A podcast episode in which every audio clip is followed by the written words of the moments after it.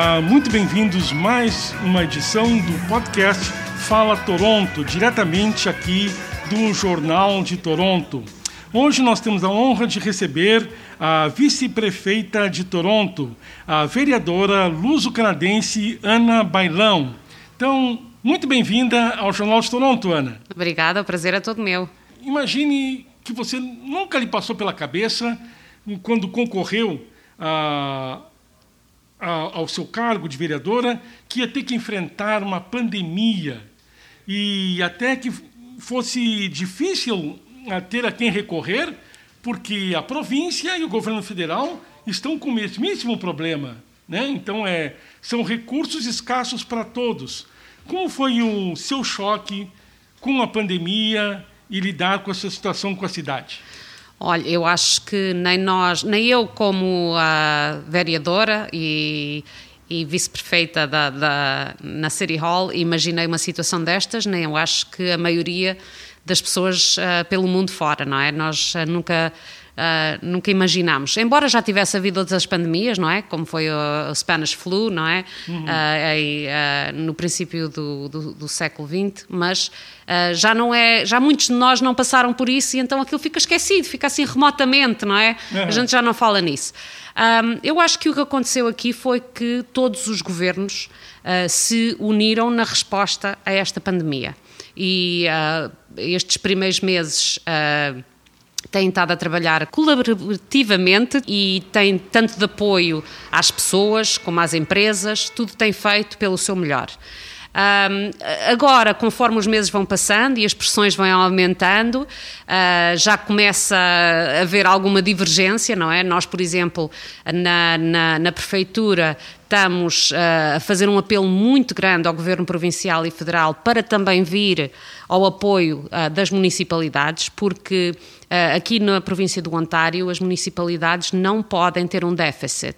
Portanto, nós temos que ter um orçamento balançado todos os anos. E, obviamente, com esta questão da pandemia, por exemplo, a cidade de Toronto tem este ano um déficit de 2 bilhões de dólares.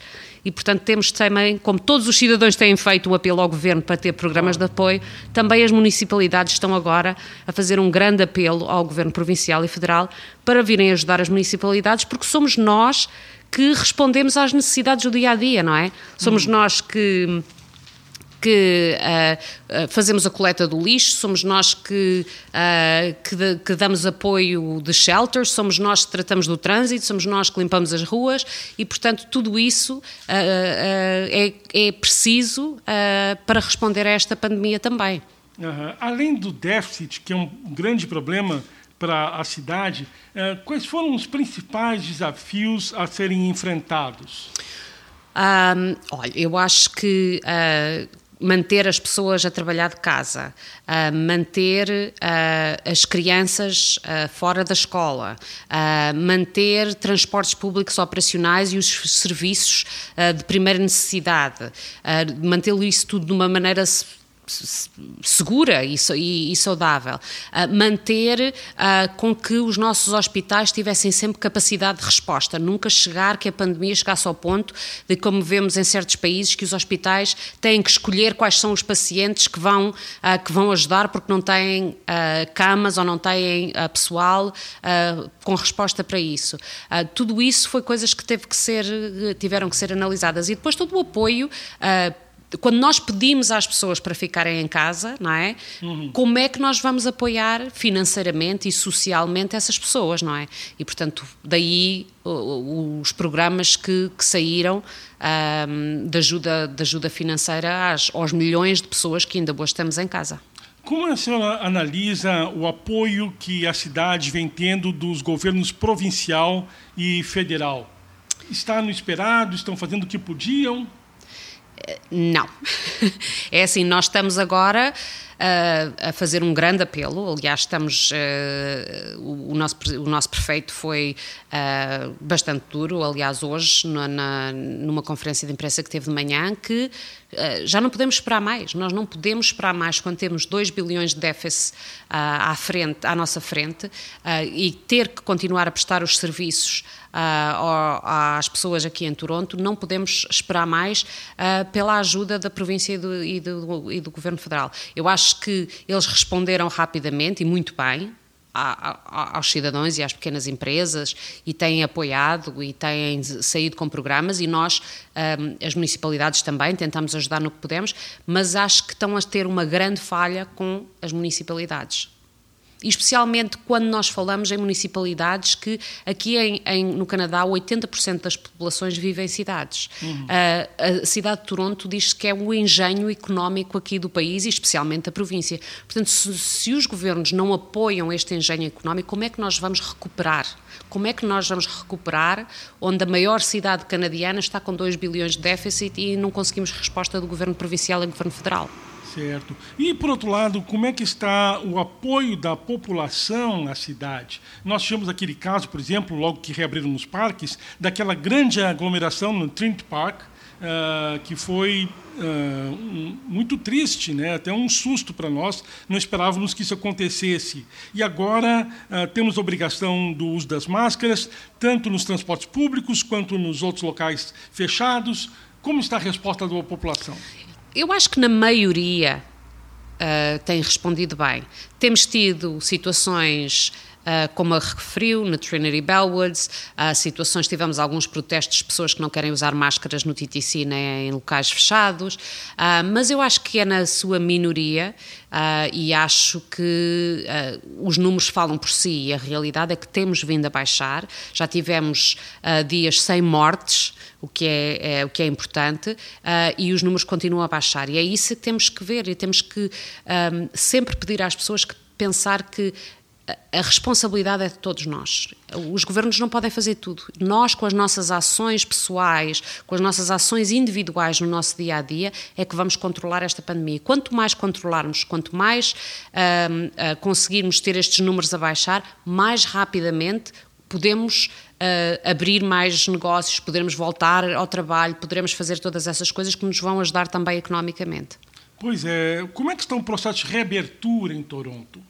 Portanto, ah, nós ainda não estamos totalmente reabertos. Ah, já o Governo Provincial está a analisar o que eles chamam a fase 3, que vai haver coisas como os restaurantes. Hoje em dia, só os restaurantes só podem estar abertos quem tem espaços uh, abertos, portanto, as esplanadas e, e, espaços que estejam, ao, que estejam ao ar livre.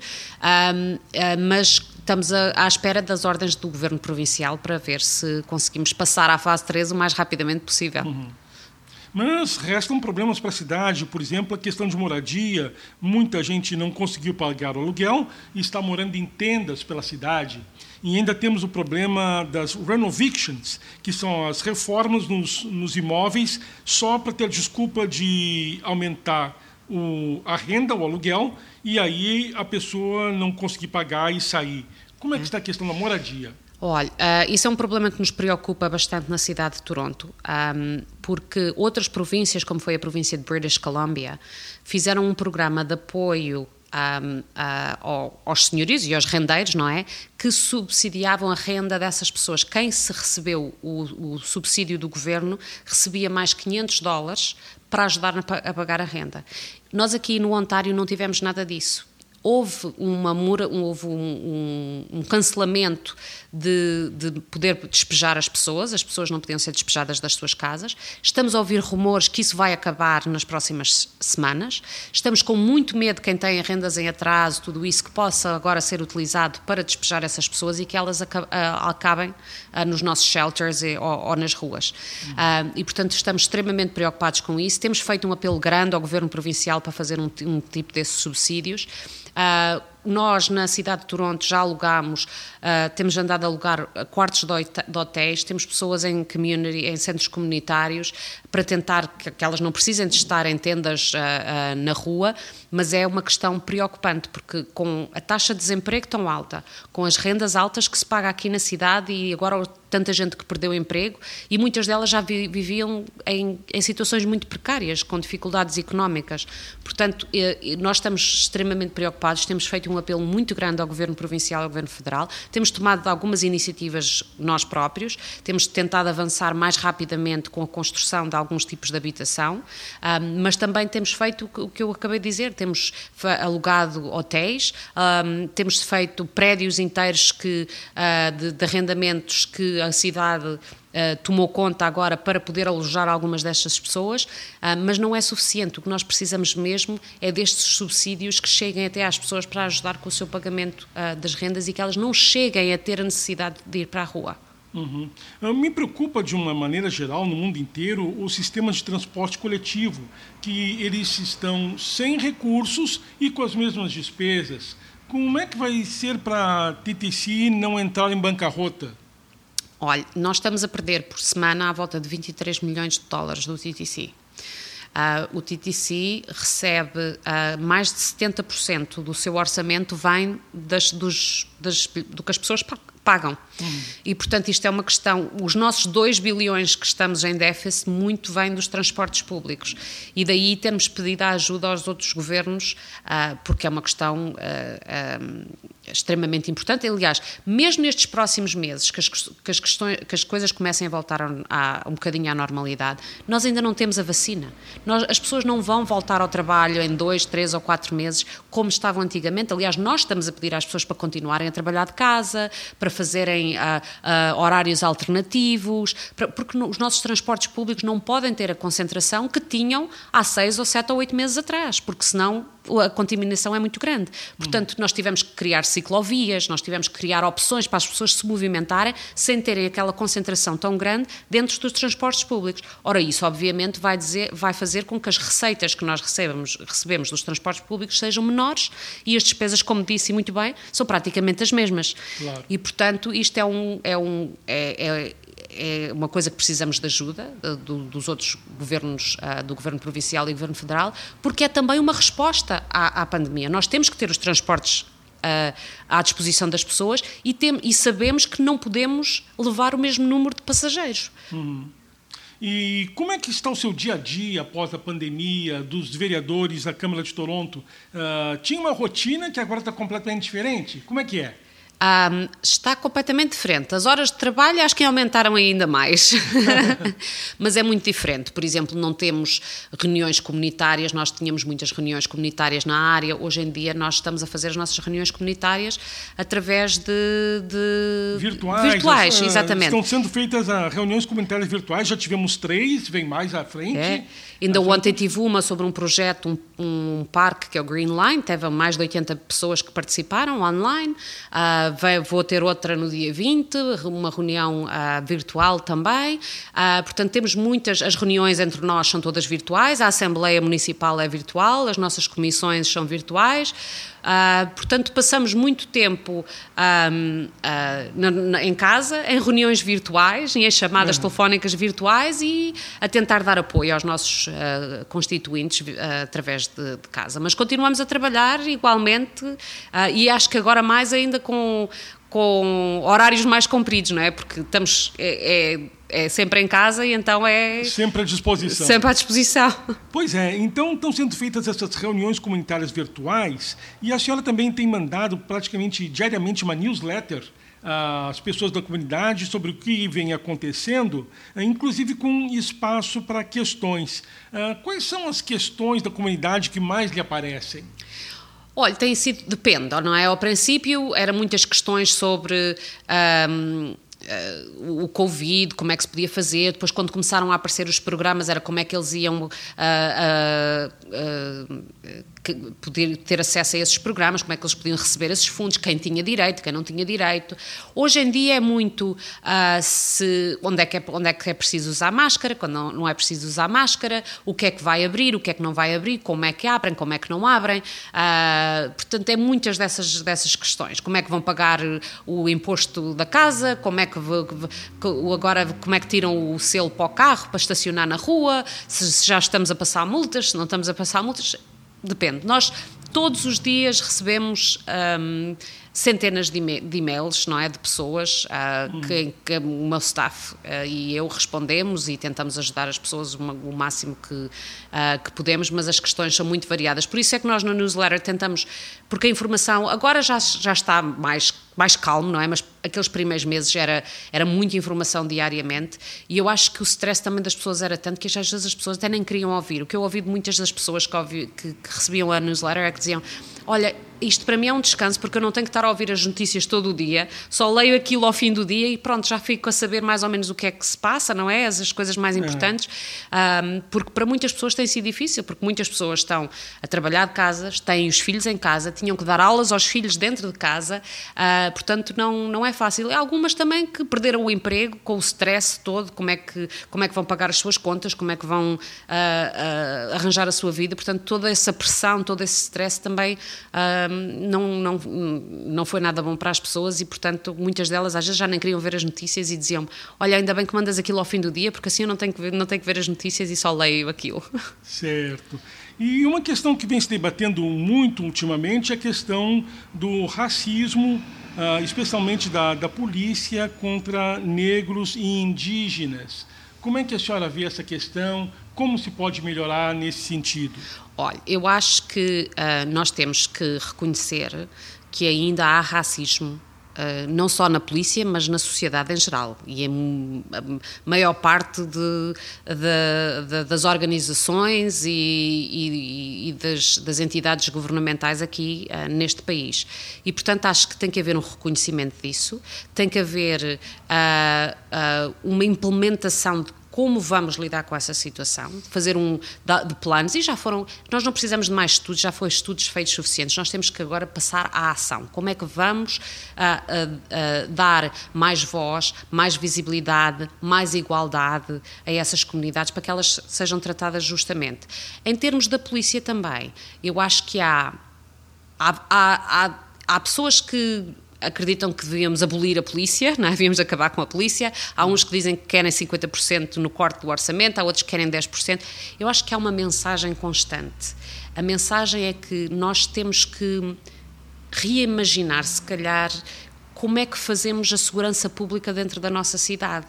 Uhum. Porque quando nós temos alguém que telefona uh, para pedir auxílio porque está com um ataque de esquizofrenia e acaba morto, algo está errado, eu acho que ninguém discorda com isto. Um, e um, eu tive um, um colega meu que, que dizia, que, que, usou esta, esta análise, era que nós não chamamos a polícia quando alguém está a ter um ataque cardíaco, porque é que havemos de chamar a polícia quando alguém está a ter um episódio de saúde mental, não é? claro. é? E, portanto, eu acho que temos que falar sobre estas questões, e foi isto que a Câmara aprovou, foi criar uma unidade de resposta separadamente da polícia a estas questões. Um, e eu acho que é essa mudança que as pessoas querem, é responder da maneira mais apropriada Uh, a estas questões que nós temos. Nós há muito tempo que temos andado a cortar fundos em todas as coisas, seja escolas, seja uh, de apoio de habitação, seja saúde mental. E depois chamamos a polícia para tratar todos esses assuntos todos. E não pode ser. Nós temos que fazer os investimentos nessas áreas e depois. Um, uh, fazer com que uh, haja o policiamento adequado para aquilo que nós realmente precisamos. Agora, estes, estes quando se fala nos cortes, ai, 10% ou 50%, eu acho que primeiro nós temos que fazer o trabalho de dizer como é que vamos dar segurança às pessoas. Algumas coisas vão ser através da polícia, mas outras se calhar não é preciso. Ou se calhar, por exemplo, será que nós precisamos de ter um polícia armado com uma pistola à, à, à cintura para nos dar um, um ticket por causa de velocidade. Se calhar não. Se calhar, se calhar esse dinheiro de, dessas coisas todas poderia ser usado noutras coisas.